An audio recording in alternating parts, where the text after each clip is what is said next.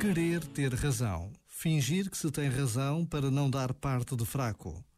Pode ser numa irrelevante conversa de amigos, numa reunião em que se decidem coisas importantes ou num programa sobre futebol.